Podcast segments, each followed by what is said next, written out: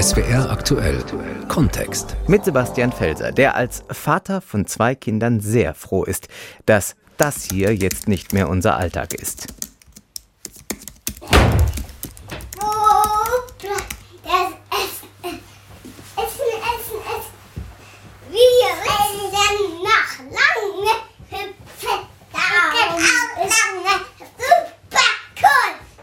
So klang bei uns zu Hause die letzten Wochen im Lockdown zwischen Homeoffice für meine Frau und mich, tja, und mehr oder weniger Betreuung für unsere Kinder. Wir gehören zu den glücklichen Familien, die seit dieser Woche erlöst sind, aber das geht natürlich noch lange nicht allen so. Nur Kitas und Kindergärten sind komplett geöffnet. Grundschulen bieten in der Regel zwei Stunden Präsenzunterricht pro Woche und wer einen Abschluss macht, darf auch wieder in die Schule. Der Rest muss weiter ausharren. Und deswegen heißt unser Thema Schulen und Kitas in der Corona-Pandemie erste Öffnungen. Und jetzt? Jetzt wird sich erstmal zeigen, ob diese ersten Öffnungsschritte für die ganz Kleinen, die weder Masken tragen noch Abstand halten können, eine dritte Infektionswelle in der Corona-Pandemie lostreten und deswegen braucht es Tests. Wie das mit den Tests an einer Kita in Ludwigsburg läuft, hat sich unser Reporter Thilo Spanhill angeschaut. Er war am Kinder- und Familienzentrum Grünbühl-Sonnenberg. Einmal in den Rachen und dann noch einmal tief in die Nase.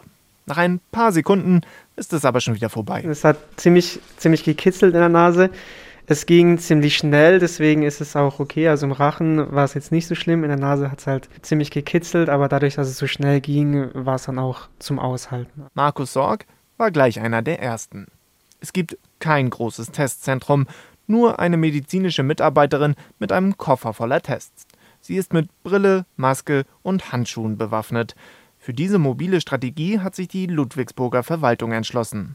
Auch die Leiterin des Kinder- und Familienzentrums, Melanie Müller, lässt die Prozedur heute über sich ergehen. Etwas nervös, weil es für mich das erste Mal ist, aber ich finde es eine gute Sache. Wenn einer der Tests positiv ausfallen sollte, dann wird sofort reagiert. Dann gehen wir davon aus, dass das Gesundheitsamt die Leute äh, alle in Quarantäne schickt. Es wird kontrolliert, welche, in welche Gruppe die Person war, mit welchen Kindern sie hier Kontakt hatte, mit welchen Kollegen sie Kontakt hatte. Und dann wird das Gesundheitsamt eine Quarantäne verhängen. Ja, Langsam trudeln nun auch die Kinder ein. Insgesamt 95 Jungen und Mädchen werden in der Kita betreut. Renate Schmetz von der Stadt Ludwigsburg ist auch gekommen. Ähm, ich freue mich jetzt, das auch zu sehen, dass das angenommen wird. Und ich gehe davon aus, dass die Testquote äh, hier sich auch nochmal deutlich erhöhen wird. Warum haben Sie auf mobile Teams gesetzt? Naja, wir haben ja festgestellt, dass im September, Oktober, November, wo die Leute sich freiwillig, die Mitarbeitenden sich freiwillig haben testen lassen können bei Ärzte oder Apotheker, da hatten wir eine Testquote von 10 Prozent. 10 Prozent ist doch sehr wenig, oder? Genau, das sehe ich auch so. Und dann haben wir eine Umfrage gemacht. Woran lag es? Und für uns war klar, die Teststrategie muss in die Einrichtung und nicht, dass die Mitarbeitenden irgendwo noch hinfahren müssen und groß Aufwand haben. In etwa 40 Ludwigsburger Einrichtungen werden diese Woche Corona-Schnelltests durchgeführt. Wer die Initiative mit den mobilen Teams am Ende bezahlt, ob das Land nur unterstützt oder die Kosten komplett übernimmt, das ist noch nicht abschließend geklärt. Nach etwa 15 Minuten bekommen die Erzieher und Erzieherinnen das Resultat per E-Mail. Auch Markus Sorg hat sein Ergebnis. Es ist negativ, glücklicherweise, deswegen kann ich gleich wieder hoch zu den Kindern. Freue ich mich natürlich über das Ergebnis. Natürlich sehr positiv ein negatives Ergebnis zu bekommen. Der Erzieher Markus Sorg mit seinem ersten Testergebnis gleich am Montag, als die Kita wieder regulär geöffnet hatte. Seitdem testet die Stadt Ludwigsburg alle drei Tage die Mitarbeiterinnen und Mitarbeiter dort vor Ort. Vor-Ort-Tests wollte auch die Stadt Mannheim haben. Sie hat aber auf Schulungen gesetzt, um Lehrkräfte zu geschultem Testpersonal weiterzubilden.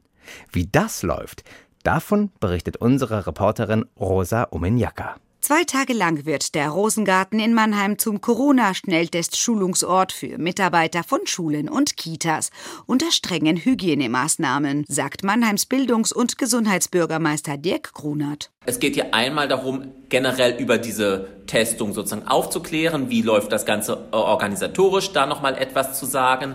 Dann, wie ist so ein Test theoretisch durchzuführen? Und dann wird das Ganze auch nochmal praktisch geübt. Sabine Hamann vom Schulamt Mannheim freut sich über die Maßnahme der Stadt. Wir sind sehr, sehr dankbar, dass die Kommunen diese Verantwortung für die Fortbildung der Lehrkräfte auch zeigen. Denn es ist ja schon klar, dass die strukturellen Angebote, die es im Moment gibt, also die Tests bei den Ärzten oder in den Apotheken so nicht ausreichen. Bei den rund 8000 Mitarbeitern von Schulen und Kitas, die es in Mannheim gibt, geht die Stadt davon aus, dass viele die Tests nicht machen, wenn sie zweimal pro Woche zum Hausarzt oder in die Apotheke gehen müssen. Deswegen habe die Stadt diesen Weg eingeschlagen, sagt Bürgermeister Grunert. Die können nicht alle Termine beim Hausarzt machen, das wird das Hausarztsystem überfordern. Und auch bei den Apotheken gibt es bisher nur ganz wenige Apotheken, die da überhaupt mitmachen. Von daher brauchen wir ein alternatives System, denn es dient den Menschen selbst, dass sie einfach Sicherheit haben über ihren Gesundheitszustand und es hilft uns auch als Stadt, einfach einen besseren Überblick über die Infektionslage in den Einrichtungen und Schulen zu bekommen. Der Mannheimer Bildungsbürgermeister Dirk Grunert von den Grünen, der auch für den Bereich Gesundheit verantwortlich ist, zeigt sich überzeugt von der Weiterbildung von Lehrkräften, dass diese fachgerecht Corona-Schnelltests durchführen können. Niederschwellige Testangebote, das ist auch die Forderung der Gewerkschaft Erziehung und Wissenschaft. Die Landesvorsitzende von Baden-Württemberg, Monika Stein, hatte in SWR aktuell schon vor dem Schulstart gesagt, wir müssen gucken, dass die Hürde deutlich runtergesetzt wird. Die eine Möglichkeit kann sein, dass tatsächlich in den Schulen vor Ort getestet wird. Ich muss sagen, auf denjenigen, die diese Schulung jetzt mitmachen, lastet natürlich eine enorme Verantwortung. Also ich ziehe meinen Hut davor, dass sie diese Schulung mitmachen und eigentlich eigentlich ist es nicht Aufgabe von Lehrkräften, sich schnell schulen zu lassen und dann ihre Kolleginnen und Kollegen anzuleiten. Eigentlich müssen wir dazu kommen, dass wir Schnelltests haben, die tatsächlich selber gut durchgeführt werden können. Das sind nicht diese mit den langen Teststäbchen, sondern es gibt welche mit deutlich kürzeren Teststäbchen, die zum Eigengebrauch wunderbar geeignet sind. In Österreich werden Spucktests verwendet. Und die können auch, und das wäre der nächste große Vorteil, die können auch von Kindern und Jugendlichen verwendet werden. Das heißt, da könnten dann auch die Kinder und die Jugendlichen in die Teststrategie eingebunden werden. Das sagt Monika Stein, die GEW-Landesvorsitzende von Baden-Württemberg. Eigentlich war das mit den Tests ja sowieso mal ganz anders geplant. Ab dem 1. März sollte es quasi Schnelltests für alle geben. Aber dieser Plan vom Bundesgesundheitsminister Spahn von der CDU hat bekanntermaßen nicht so ganz funktioniert. Dafür musste er sich diese Woche im Bundestag viel Kritik anhören. Aber Spahn und die Gesundheitsministerinnen und Minister der Länder hatten noch ein Ass im Ärmel. Lehrkräfte von Grund- und Förderschulen, Erzieherinnen und Erzieher sollen jetzt früher ihre Corona-Impfung bekommen. Den Beschluss vom Anfang der Woche fasst unser Berlin-Korrespondent Martin Polanski nochmals zusammen. Bisher waren sie in der Impfpriorisierungsgruppe 3, nun sollen sie in die Gruppe 2 hochgestuft werden, verkündete der Vorsitzende der Gesundheitsministerkonferenz und bayerische Ressortchef Klaus Holleczek. Der Bundesminister hat zugesichert, dass er die Verordnung anpasst und die Impfung hängt natürlich dann auch davon ab, wie viel Impfstoff zur Verfügung ist.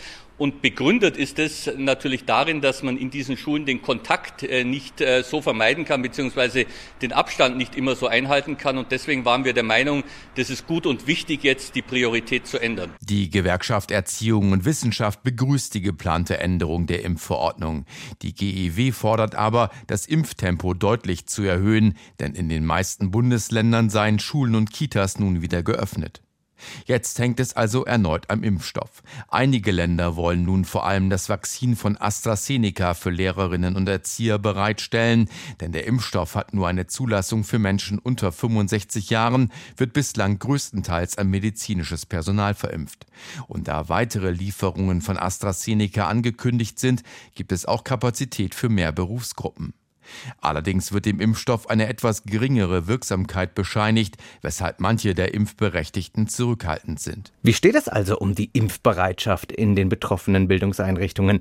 Darüber hat SW aktuell Moderatorin Stefanie Geißler mit Klaus-Peter Hammer gesprochen. Er ist der Vorsitzende der Gewerkschaft Erziehung und Wissenschaft in Rheinland-Pfalz. Sie sind ganz bestimmt im Austausch mit den Lehrern und Lehrerinnen in Rheinland-Pfalz. Was bekommen Sie denn da für Rückmeldungen? Sind die jetzt alle ganz heiß auf die Impfung?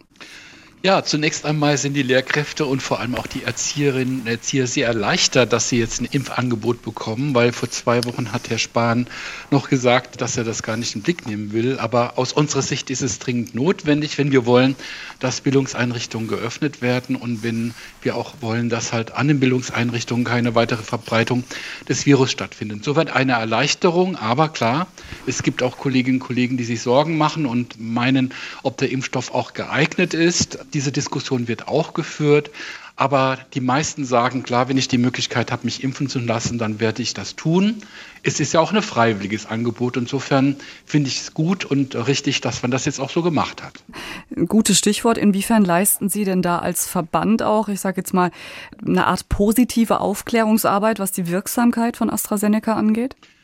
Wir haben zum Beispiel mit der Ministerin ein Gespräch geführt, dass sie dafür sorgt, dass die Kolleginnen und Kollegen an Kindertagesstätten und in Schulen auch entsprechend informiert werden. Natürlich können wir auch Infos zur Verfügung stellen, aber am besten ist es, wenn die Ministerin das selber macht. Das hat sie auch aufgegriffen.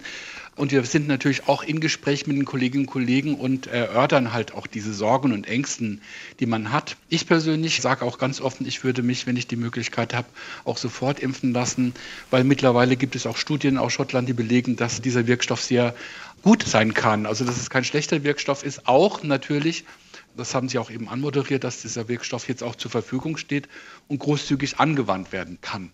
Schauen wir noch mal kurz auf die Zukunft, Herr Hammer. Jetzt momentan wurden ja nur Grundschul-, äh, Förderschullehrer, Lehrerinnen und das Kita-Personal impftechnisch hochgestuft. Was erhoffen Sie sich perspektivisch für die Lehrer von höheren Klassenstufen?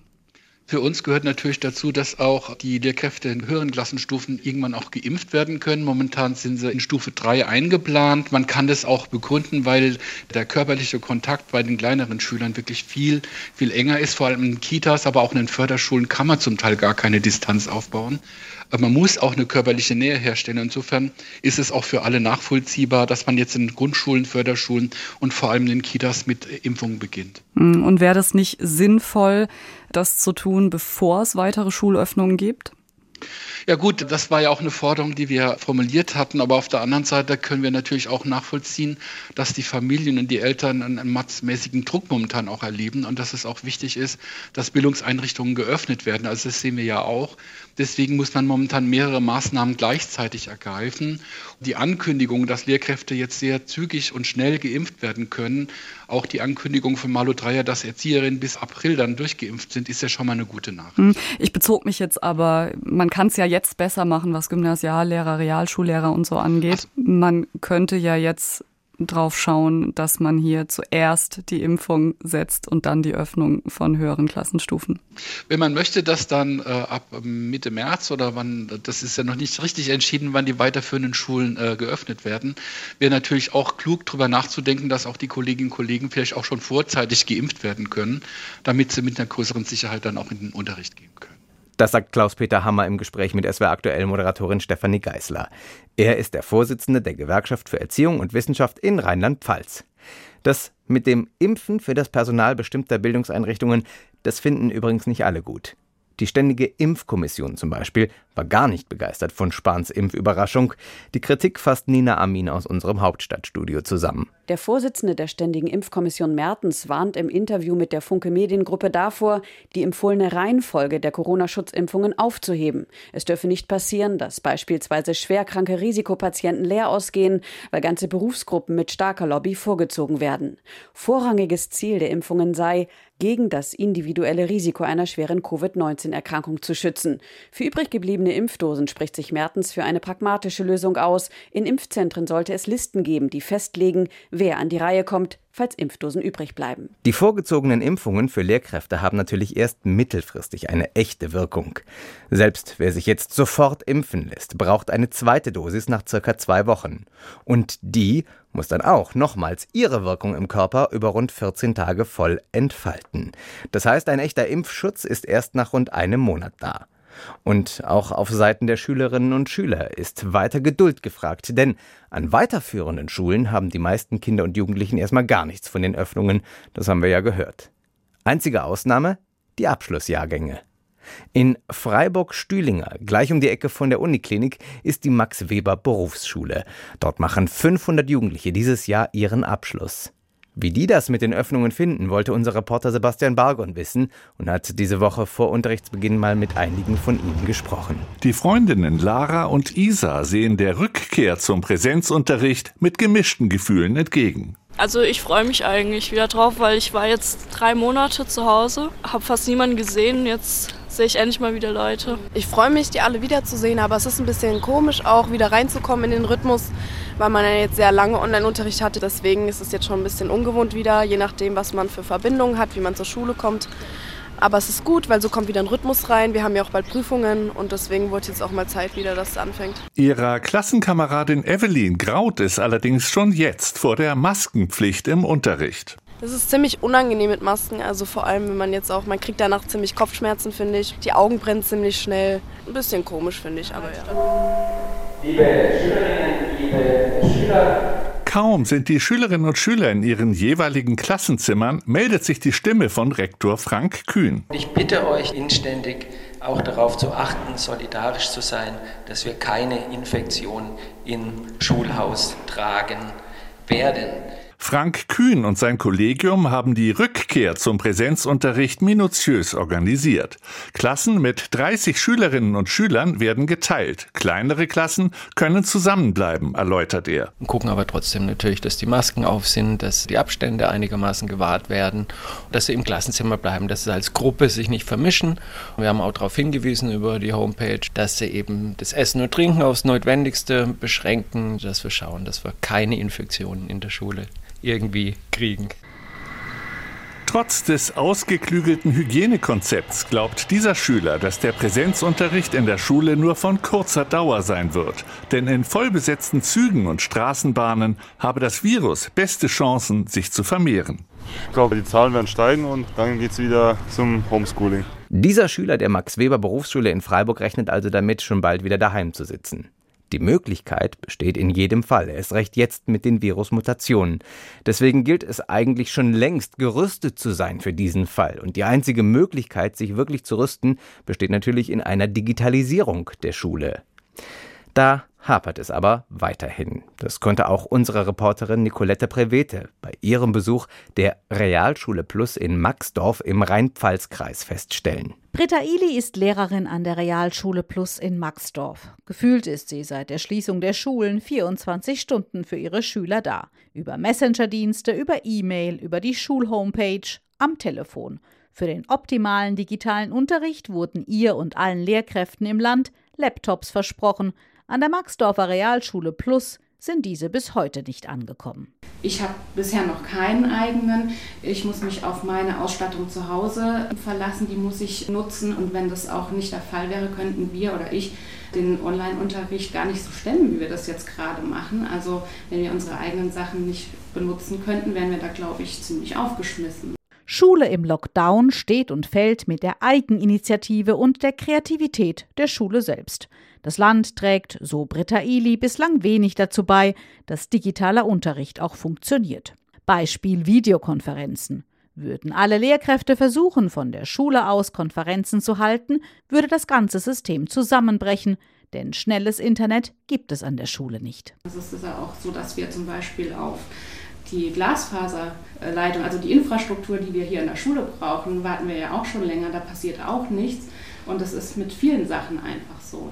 Ein schnelles, funktionierendes Internet wäre für den sicher bald startenden Wechselunterricht aber unverzichtbar, sagt Konrektorin Ann-Christine Grad. Es wäre eine ganz tolle Möglichkeit zu sagen, ich habe im Wechselunterricht den einen Teil der Klasse im Klassenraum, mit dem anderen Teil, der zu Hause sitzt, bin ich per Videokonferenz gleichzeitig zugeschaltet. Das heißt, wir könnten in den Klassenraum alle Schüler gemeinsam holen, wenn es technisch möglich wäre. Ist es aber nicht. Und so schauen die Lehrkräfte mit Grauen auf die nächsten Wochen, die wieder unnötige Doppeltarbeit bedeuten. Obwohl an der Realschule Plus in Maxdorf alle Schlitze geklopft und die Leerrohre für das Glasfasernetz längst gelegt sind. Was sich Konrektorin Ann-Christine Grad daher wünscht, ist glasklar. Dass wir als Schule da eben auch vom Land entsprechend unterstützt werden mit unbürokratischen Geldern, sodass wir technisch auf dem Stand sind, den wir im 21. Jahrhundert dann eben auch brauchen. Das sagt Konrektorin Ann-Christine Grad von der Realschule Plus in Maxdorf im Rhein-Pfalz-Kreis. Die Digitalisierung im großen Stil lässt also weiter auf sich warten, weitere Öffnungen von Schulen aber ebenso. Um aber nicht ganz deprimiert aus dieser Sendung zu gehen, eine Öffnung steht uns am Montag, den 1. März, dann doch ins Haus.